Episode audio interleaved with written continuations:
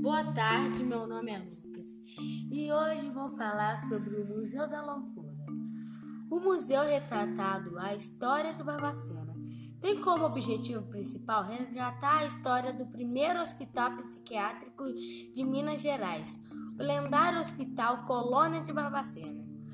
Oferece um espaço para discussão e reflexão acerca das atuais leis no campo da saúde mental. O acervo do museu é composto por textos, fotografias, documentos, equipamentos, objetos e instrumentação cirúrgica que relatam a história do tratamento ao portador sofrimento de sofrimento mental.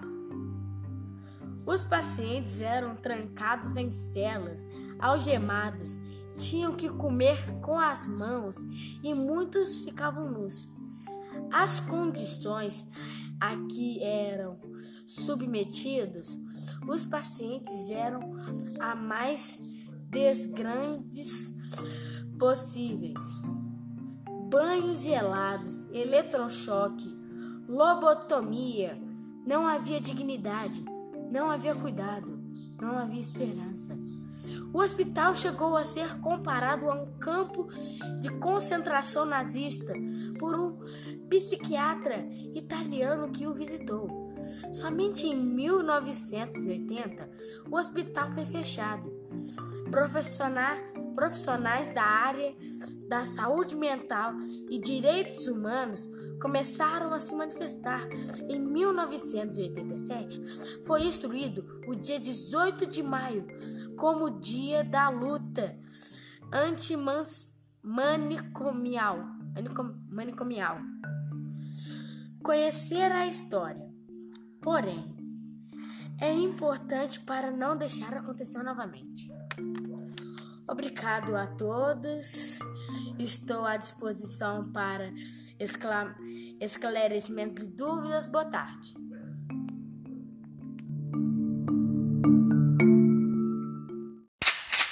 Cai, cai, balão, cai, cai, balão, aqui na minha mão.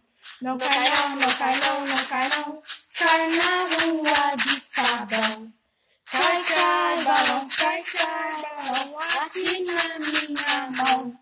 Não vou lá, não vou lá, não vou lá, tenho medo de apanhar. Olá, boa tarde. Meu nome é Lucas, do quinto ano, e hoje vou falar sobre lendas. Lenda é uma história oral narrada de geração em geração que contém fatos reais e irreais, produzidos pela imaginação humana. Provavelmente já deve ter ouvido histórias, principalmente de pessoas mais velhas, e pensando: será que são verdade? Algumas são de deixar os cabelos arrepiados enquanto outras contam com um toque de mistério. Esse tipo de história é chamado de lenda. Cada região do Brasil possui uma, um arsenal de lenda. Em, em síntese, as lendas são narrativas contadas de geração em geração e possuem a característica de se moldar conforme o tempo. Assim, os detalhes vão aumentando a cultura e a tradição popular, entrando e tornando as descrições mais caprichadas. Bom dia, meu nome é Lucas e hoje vou falar sobre notícia. Vacina contra coronavírus chega no Brasil em dezembro, por Guilherme Dearo, publicado em 1 de 8 de 2020, às 13h26. A produção no Brasil da vacina para o coronavírus, que está sendo desenvolvida pela Universidade de Oxford, vai custar 1,8 bilhão, de acordo com o Ministério da Saúde.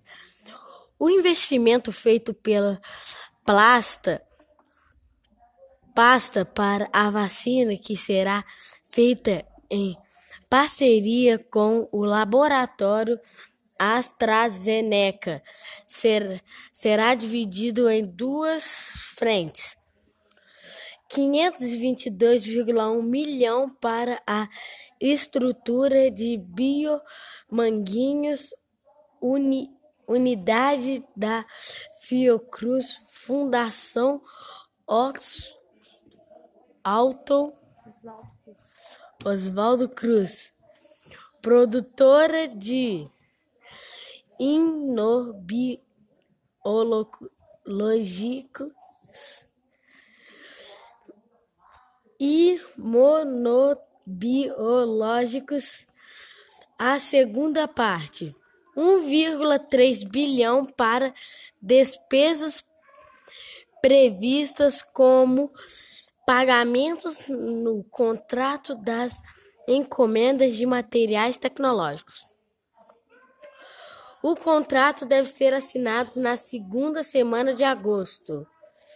Com o contrato, o Brasil terá acesso, em um primeiro momento, a 100 milhões de doses da vacina, 30 milhões, 30 milhões de dezembro de 2020 a janeiro de 2021 e 70 milhões ao longo do primeiro semestre de 2021.